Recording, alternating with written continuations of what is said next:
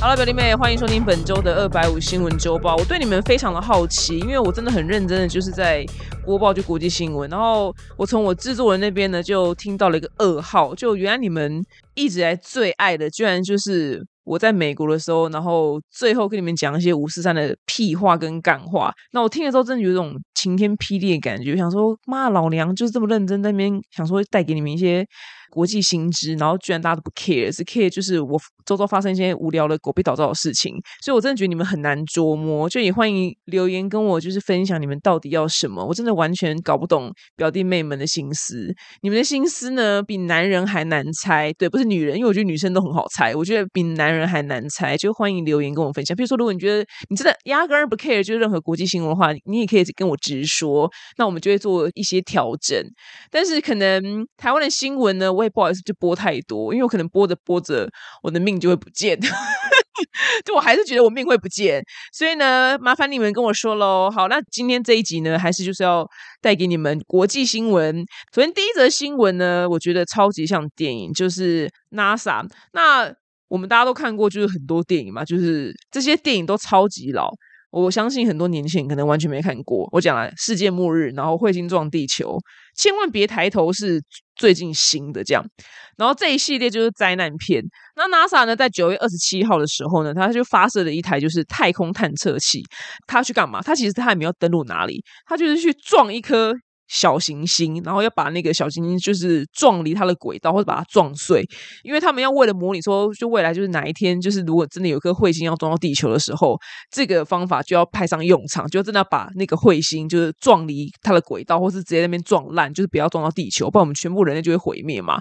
然后这个事情呢，咋花 NASA 多少钱呢？台币九十八亿，真的是有够有钱。这叫做行星防御测试。那其实。你不要觉得就 NASA 疯了，因为毕竟其实人类自古以来就最大的谜团就是恐龙怎么灭亡的嘛。那他们那时候就会猜说啊，不就是多大的什么彗星，然后把地球给撞烂之后，然后地球上所有的恐龙一瞬间死掉嘛。所以这件事情呢，就科学家一直在研究说，万一哪一天就真的有一个彗星要撞来的话，那我们该怎么做？那因为电影里面的那个把核能武器就放到那颗行星上面呢，目前的科技是不可行的，所以他们是说。就是要把它撞飞或者直接撞毁，就没有用核能武器这个选项。那这一次 NASA 发射的那一台小机器呢，叫做 DART D A R T。所以我家小机器其实也没有很小，它一百六十公尺。一百六十公尺，其实因为小时候不都要跑一百公尺嘛，我最恨跑一百公尺，因为跑一百公尺的时候呢，大概跑到六十公尺的时候，我的肺就要破了，and 就是我心脏就是要炸裂。对我本身就是呈现一个要死不活的状态，所以一百公尺对一个体育不好的儿童来讲是一个非常长的距离。我到现在觉得很长，虽然一百六十公尺，然后他要去撞一个直径大概是七百八十公尺的这个叫做迪迪摩斯，那就是任务就是把它撞飞撞烂，就这么简单。好，我刚刚提到那个灾难片呢，就是我个人很爱，就是世界末日还有彗星撞地球。世界末日呢，就是大概连续十年的过年在。东升阳变台都会播，就是初一到初五每天都会播一次。我真的看有没有大概二十次，对他每年的过年都会播，然后你就忍不住就会想说，那就看一下这样。彗星撞地球本身真的也是在过年的时候会播，但近五年、十年就没有再播了。那我个人没有那么喜欢什么，千万别抬头。就 OK 啦，就 OK 能看。就我不知道为什么我就没有很喜欢。那我个人非常爱老派的，就是灾难片。那我个人就细数一下，就这五年我在拍照的时候，我就问我的摄影师跟工作伙伴，我就说：你们这五年有看到什么好看的电影吗？我跟你讲，我这五年唯一进电影院没睡的两部，一部就是阿汤哥，在第二部呢就是咒术回战。我说我其他一概睡死。我说我这五年不知道浪费了多少钱在电影院里面，真的就是睡死诶，就什么电影都睡死。对，各种漫威。对各种漫威必睡，然后看到最好看就是阿汤哥，然后还有咒术回战。咒术回战最近在 Netflix 上再看一次，还觉得真他妈怎么这么好看？咒术回战怎么可以这么这么的好看？真是受了打斗，然后到它剧情，然后到最后转折什么的满分。我个人真的非常爱咒术回战的电影。对，因为我而且我曾经就是在小时候的时候，大概是青少年时期，曾经大言不惭的说。我说我真的不懂，怎么会有人要去电影院看什么什么，就是漫画的剧场版，譬如说什么柯南啊，那时候就是柯南每半年就会上一部，反正就这一类的。结果我现在本人居然就成为那个人，我觉得 有够好看的，天哪！你知道人话不要说太早，我怎么觉得哎，动漫的剧场版还真好看，而且只要我喜欢的动漫，我就全部都有追。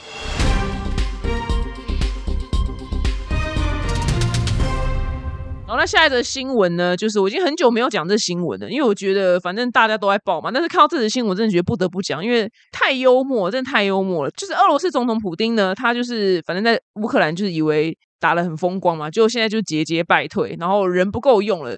简而言之呢，就是他老兄发现，可恶，我们军人不够用了，老子呢在国内呢，我再来征召男丁，我要派你们全面死掉，这样。就这么简单，这个名称呢叫做国家级的军事动员令。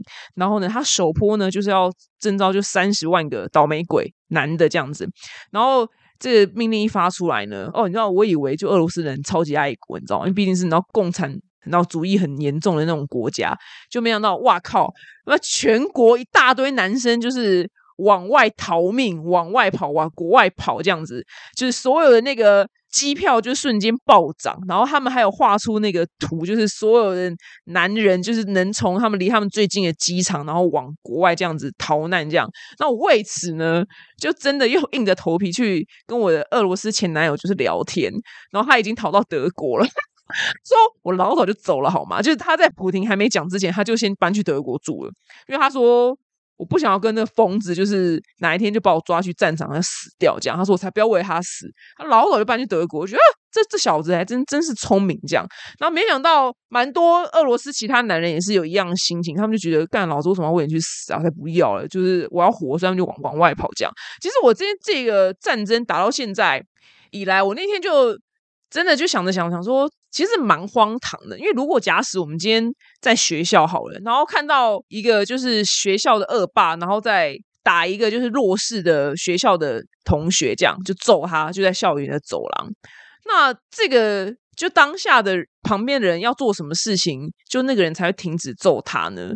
是不是一定要有人冲过去，就是把那个撞的那个恶霸给撞倒，或者把他打跑？这样结果不是诶就其他人全部在旁边叫嚣，就说：“你再继续打他的话，我就不让你吃麦当劳喽；你再继续打他的话，我就不让你喝星巴克喽。”但他怎么可能会停止打他呢？你懂吗？就到现在，我还是觉得对耶。就是如果我们在学校里面，我在看到一个人就是在干架，他不是在干架，他就是在痛殴另外一个人。唯一能阻止他的方法，真的不是在旁边，就是用脚的。OK，就是真的就是。我冲过去就直接就比他强，就直接砰砰把他就是你知道打垮，这才是唯一可以当下最立刻停止的方法。其实其实这么简单的道理，就到现在人类居然，但我知道这还牵扯到非常多复杂的事情，不是我说的这么简单。可是因为毕竟其他国家如果全部联合起来的话，绝对是那个军力跟那个实力绝对是比俄罗斯强大，你懂吗？就譬如说你在校园打架，全校就最壮的那个人现在痛殴一个很弱的人，然后。如果旁边聚集的可能三十个中等身材人，这三十个中等身材人一下冲上去把那个男的撞不倒吗？一定撞得倒啊！怎么可能撞不倒？如果那男的是冯迪索，一下三十人撞上去，他肯定也是倒，好不好？就这么简单的道理。所以不是在旁边就全部人说什么啊？我们不拜你，就是星巴克喝喽，你知道？你等下不能去学校福利社买东西吃喽。你再继续打他的话，就不能怎么样怎么样喽。Who cares？你知道吗？难怪他要继续打。所以战争到底是从什么时候会停止？我真的，我目前我连我就是那天就领悟到这个无聊道理之后呢，我也真的觉得就看不到尽头啦。对啊，因为大家目前还沉浸在旁边就是叫嚣状态，对，或者是他在打架的时候，我的旁边就是划一把刀片给那个在躺在地上被打人，我说我给你刀片，快点，你我快点，快点，我给你刀片，你就你去你去查他，这真的有用吗？没有啊！天哪！所以呢，这个战争呢，什么时候能？终止呢？我真心的诚意都不知道，我现在赶快就是终止，快点。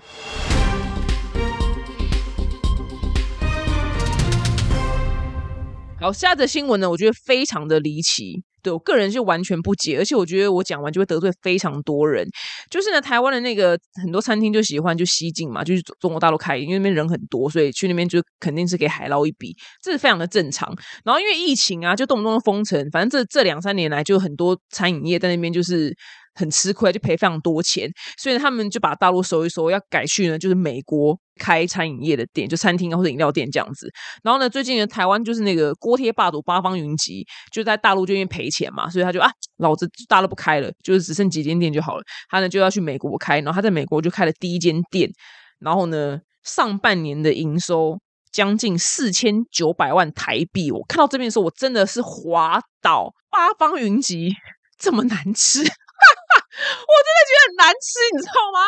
他怎么有办法就是营收上半年营收四千九百万？我觉得超级不可思议，怎么办？我这边在此跟所有八方云集的粉丝诚恳的道歉，因为我个人喜欢厚皮的锅贴，我个人我个人真的不爱就是薄皮锅贴，所以八方云集真的是我人，就是如果在对封城，然后。直接被断粮两周之后，然后政府送了一盒八方云集给我，我就会真的吃下去。但八方云集我真的人生不会去吃它，因为我真心觉得 告牌夹，天哪！八方女真的不要恨我，我真是个人品，我就喜欢厚皮，怎么样？我就是一个厚脸皮的人，所以我喜欢厚皮的锅贴。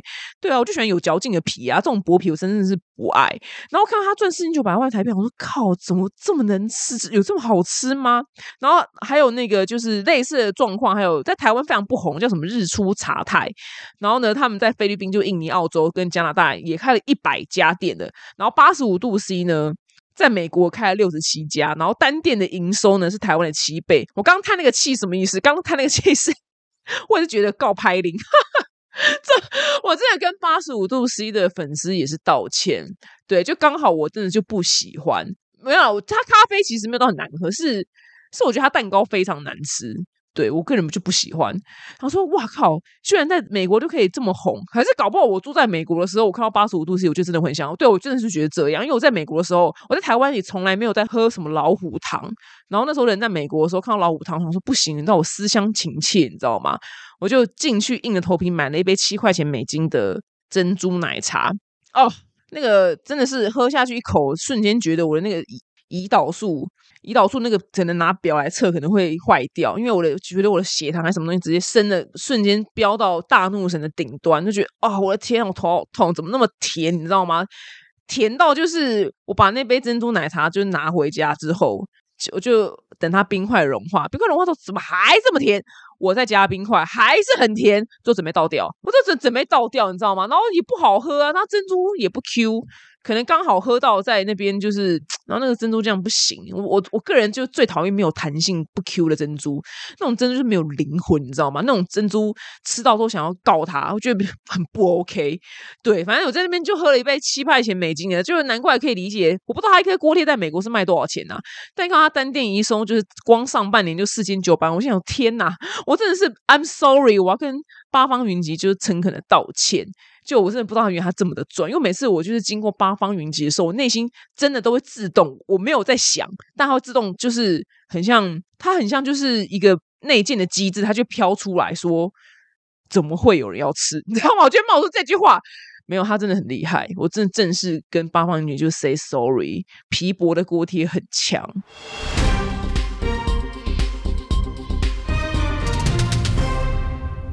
下则新闻呢？这新闻事件呢，居然延烧了蛮长的。那就是有一个伊朗的女生呢，她叫做艾米尼。然后呢，她就是在伊朗有天走在路上的时候，逛街在干嘛的时候，她的头巾就是没有戴好。结果呢，被宗教警察就是带走之后呢，这件事情其实也没有非常严重，你懂吗？但是她就居然就这样死了。然后他们的政府呢，就跟人民说：“哦，她是心脏病死的。”妈的，现在放屁！她才二十一二岁，你知道，超年轻，她根本就没有任何心脏病，她心脏超强的，你知道吗？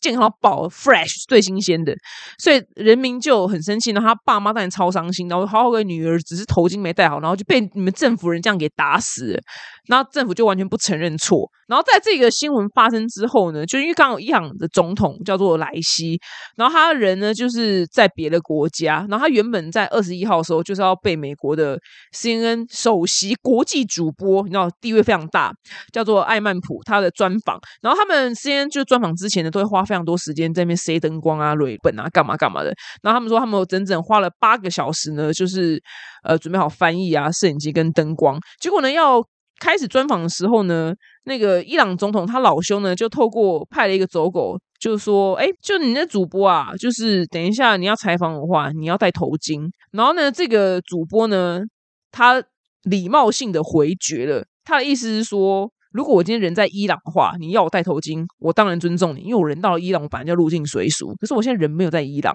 他呢，就是因为毕竟他首席，你知道国际主播嘛，他采访过非常多之前的伊朗总统，然后之前的伊朗总统没有一个人要求他戴头巾，所以他的意思是说，你现在就是也不可以要求我戴头巾，所以这个专访就破局了，就没有采访成功。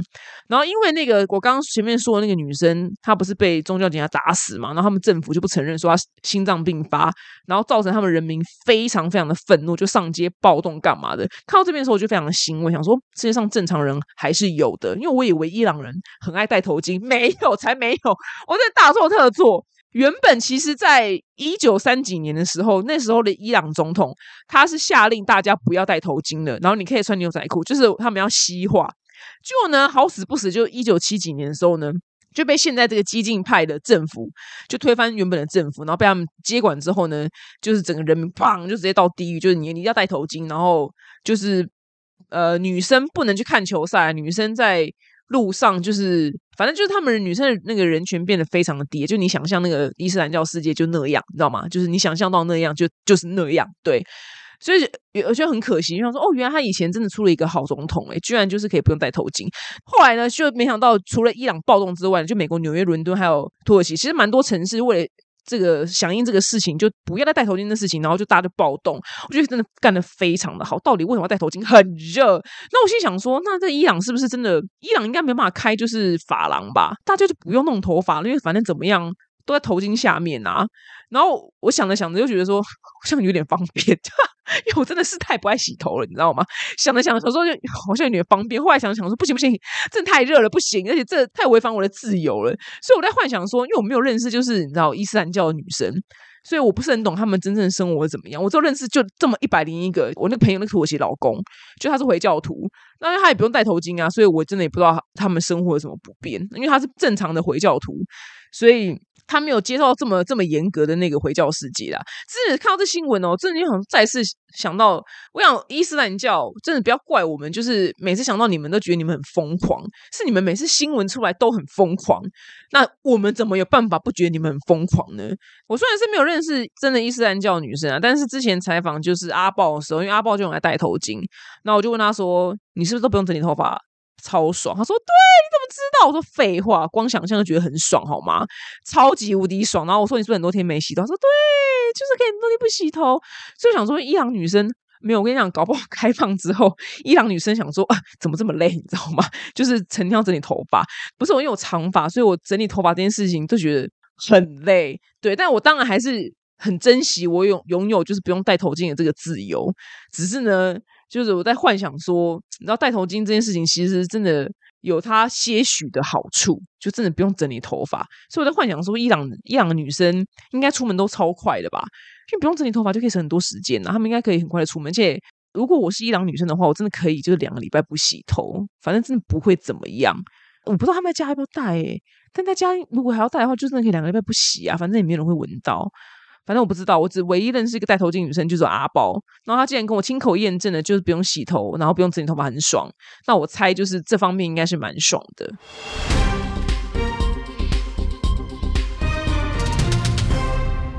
下一则新闻呢，就是篮球之神 Michael Jordan，年轻人可能。一定会知道 Michael Jordan，但是可能会不知道谁是 Pippen。对，然后 Michael Jordan 跟 Pippen 呢是九零年代 NBA 就是芝加哥公牛队的，就是黄金阵容。我跟你讲，那时候我小学六年级。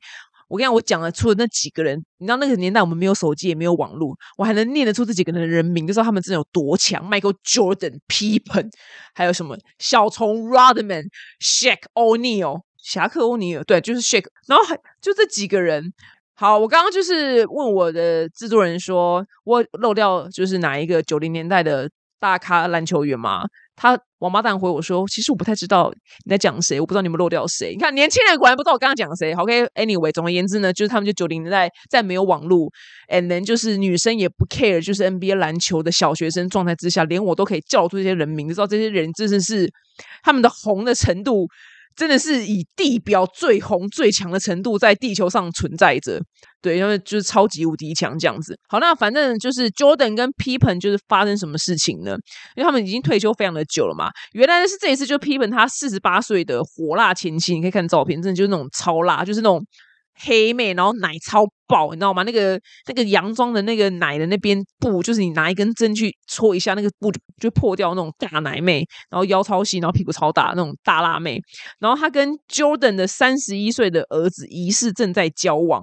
然后呢，因为他们就被拍到就是一起吃饭，然后用餐，然后有人说哦，他们就是撞见他们，就当街就是亲亲抱抱啊这样，然后就大家说哇靠，他们两个虽然没有很要好啦，就 People 跟 Jordan 没有很要好，但是你知道吗？就 Jordan 的儿子搞老战友的前妻，所以你看这关系有多么的幽默跟复杂，我觉得哇，这女的，这女的真的是我偶像哎，你知道吗？她也太能吃嫩草了吧！天哪，你知道就是搞老公的。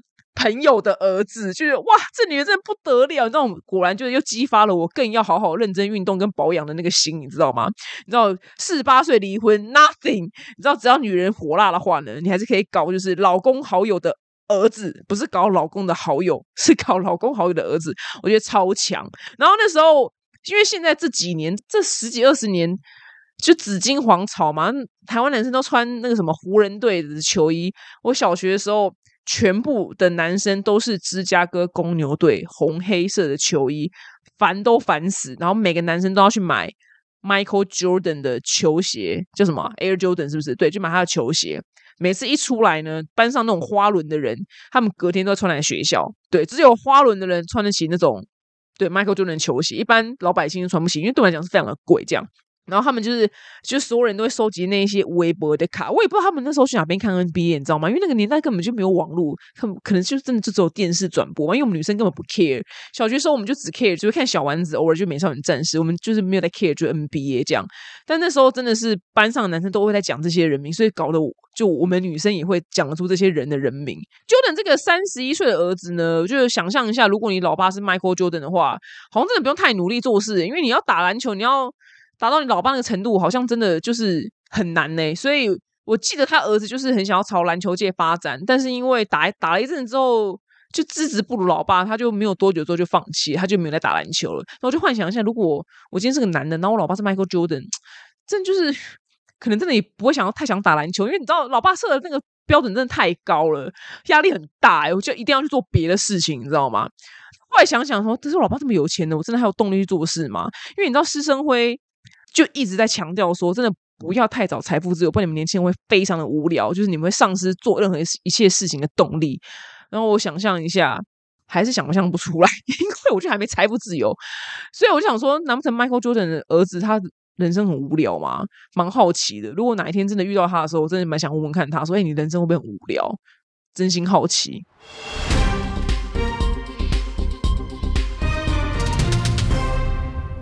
现在的新闻呢是美国有一个三十七岁的男生，然后他在商场，就是因为美国的门就是很少自动门，我真不知道为什么。美国明明这么先进的地方，但他们的门都是用拉的。因为台湾蛮大部分，我觉得九成都是。自动门吧，所以我在台湾很少拉门，所以美国就你很常要拉门，所以有一些人很好说，譬如说叫进进出出的时候，就会帮一些人 hold 住。那通常会帮忙 hold 住的，就是那种带小孩的或是老人呐，就是比较不方便的，我就帮他 hold 一下门。然后反正这个美国这三十七岁的男生呢，他就帮另外一个客人就是开着这个门。没想到对方就进门之后呢，没有跟他说谢谢，因为通常都会说谢谢嘛，所以这男就非常北宋，他就是呢上前问他说：“哎，为什么没有说谢谢？”所以两个人就打成一团，然后最后这男居然就被杀死。我想说这这故事也太荒唐了吧！就为了这个事情，然后就把他这样杀死，真的超级不划算。这个故事呢，我个人真的是蛮有感的原因，是因为之前就前阵子从就在美国搭飞机的时候，然后。我在过海关的时候，旁边有一个黑人大妈的残障人士，他坐的轮椅。然后呢，他的手上的一个东西就是掉到地上了。那我看到之后，我当然就非常的自然就捡起来就给他。这样，他也完全没有跟我说谢谢。他不但没有跟我说谢谢，他完全眼睛都没有盯着我一秒，就是。他用眼角余光，然后看到我把他的东西捡起来给他之后，他的手这样拿走。他就是以一个皇太后的姿态，你知道吗？旁边那个翠环啊，还是什么什么小如玉啊，你知道吗？是他的那个丫鬟，然后帮娘娘的东西捡起来之后，然后给他。那我当下就心里想说：“妈的，死肥婆！” 就，但这就这样内心 murmur 完就走了嘛，也没有什么好争吵的啊。对啊，就想说算了，你本来帮人家做事情就没有要求什么回报嘛，所以这男子很笨呢，就内心里想说，这男人竟老而很小，你们性生活不美满，你知道之类的，就内心这样闷完就走了，就是帮助别人不要再去求回报。他这样居然被杀死，这样，然后他老妈就听到都非常崩溃，就是大哭说：“我失去了唯一的儿子。”那这个案件呢，目前还在调查之中，我觉得非常非常的。啊，这男人真的太可惜了！这个死死的方法太冤了。你看他去地狱的时候，如果真的像与神同行那样的话，你为什么死？因为我就帮一个人就 hold 着门，然后他没有跟我说谢谢，我就很生气，然后想去跟他理论，他就把我杀了。这讲出来，真的都觉得自己会笑出来。希望大家在帮别人做事的时候，不要想的就是求回报。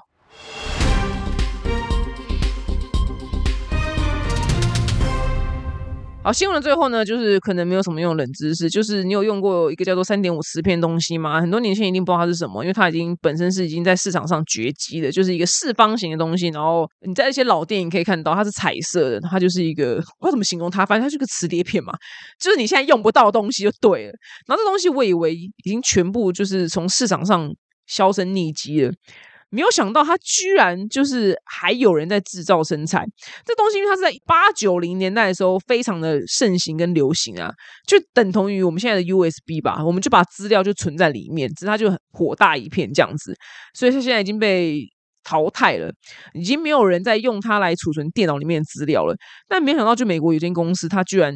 还在卖这个三点五磁碟片，那个创办人说呢，他是三点五磁碟产业的最后一人，他就真的是最后一人，好像真的没有人在生产的。那公司在做什么？他公司在做就卖这个磁碟片啊，然后回收啊，然后如果说有一些公司，譬如说他们在整理旧仓库的时候，然后发现就是有很多哇全新没有用过的三点五磁碟片，他们也会去收购来就是贩售。我觉得哇。真是超特别的，那为什么他还会有客人呢？这件事情真的是哇，看到之后觉得也太神奇了吧！因为呢，有很多工业设备跟医疗设备，还有呢是航空业，非常的需要三点五磁碟片。我说，哎，怎么会呢？因为就是航空业的飞机，通常一飞都飞二十几年，那。因为飞机二飞二十几年就还会再继续飞，它飞机上那些电脑设备都是能用的。可是因为它没有办法去更新到现在的就是数位化传输这样子，因为太贵了嘛，这根本就不符合成本，所以它也没办法跟新的那个软体结合。所以呢，他们就继续用原本二三十年前的旧的电脑系统。那那样子的电脑系统要传输资料呢，就是要用三点五磁碟片。所以呢，航空业目前还是他们最大的客户。我觉得哇，怎么会这样？我从来不知道这件事情，也觉得太有趣了吧？我以为很先进的飞机其实是。还在用很古老的电脑系统，因为要更新的话实在是太贵了。我希望这个三点五磁碟片这个老板可以找到一些就是新的，把他的科技幻化成别的科技的出路方式。因为富士软片就以前做底片的，他当然还有别的产业啦，还是赚钱的。但是他后来有把他那个软片技术拿去做保养品，我想那保养品超冷门的，它叫做 Asta Lift，是富士软片用它的那个软片里面的一个什么技术，然后做成的保养品，超级无敌冷门。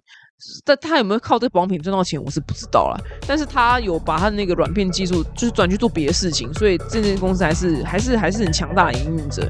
希望这个三点五磁碟片这个最后一人呢，可以找到他新的出路，因为我真的怕很怕他，你知道吗？没饭吃。好了，以上呢就是本周的二百五新闻周报，希望你们会喜欢。那我们下次见，拜。